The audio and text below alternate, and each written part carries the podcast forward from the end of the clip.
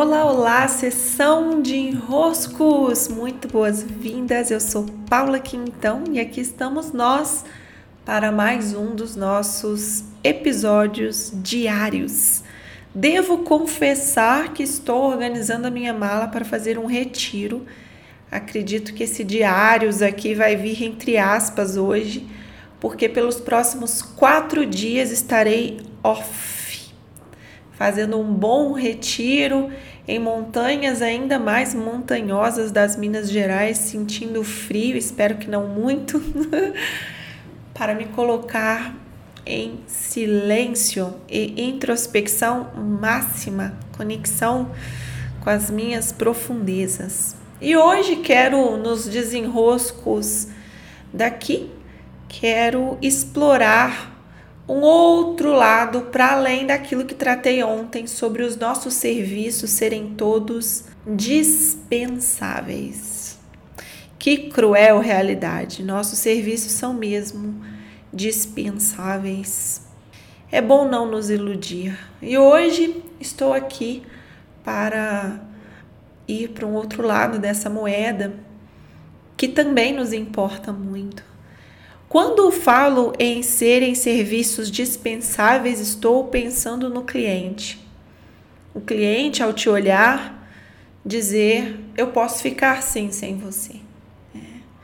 Por mais que para o cliente seja importante o serviço que nós fazemos, há como substituí-lo de uma maneira ou de outra, ou há como sobreviver sem ele. São todos dispensáveis mas aqui hoje eu quero tratar sobre a perspectiva do eu executando o serviço, eu executando o trabalho. E aqui mora o nosso grande eh, instrumento da vida, que é o quanto o trabalho nos transforma, nos expande, nos dignifica. O trabalho dignifica o homem, é verdadeiro. Não porque através do meu trabalho eu contribuo, Sim, graças ao meu trabalho eu contribuo, mas o principal papel de fazermos um trabalho é estarmos em trabalho, é nos trabalharmos.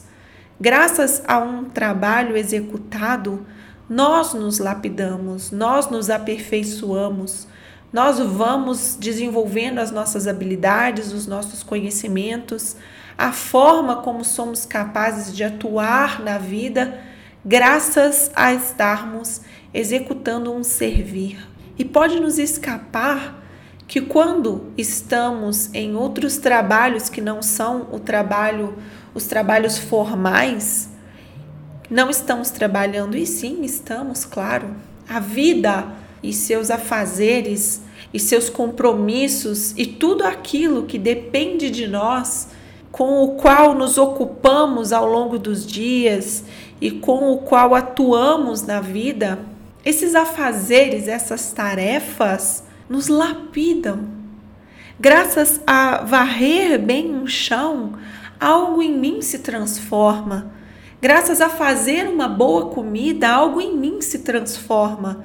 Graças a ter a constância de vir aqui gravar meus podcasts, algo em mim se trabalha, se transforma. É claro que há nossos produtos, nossos serviços, mas por trás de um produto e de um serviço há um ser humano se trabalhando. Eu me lembro de quando comecei o meu negócio, eu tinha muita insegurança sobre o quanto eu mesma conseguiria manter o meu negócio vivo, com medo de mim mesma, né? Com medo de eu mesma desistir, mudar demais de ideia querer coisas muito diferentes, cada hora uma, é, perder meu foco. Eu sabia que se havia um risco ao meu negócio, não era um mercado, era eu, né? Eu era o ponto de risco para o meu próprio negócio e ainda acredito que para todos os negócios o ponto de risco está em quem o dirige, em quem o leva para frente. Pois bem, naquele momento eu me via com muitas incertezas sobre o quanto eu conseguiria avançar, manter meu foco. Foi quando eu criei o meu produto que hoje é o mais fortalecido de todos, o produto que tem a história mais longa de todos os meus, é o menino dos meus olhos, que é o Clube dos Impulsionadores. Eu criei o clube com a proposta dele durar um ano e aquilo para mim parecia uma infinidade de tempo. Meu Deus, um ano! Ele foi, eu costumo dizer nas mentorias, ele foi meu produto antídoto. Quero dizer, graças a ele, eu me obriguei a estar ali por um ano, todas as semanas, produzindo um conteúdo para alguns amigos corajosos que entraram na primeira edição do clube.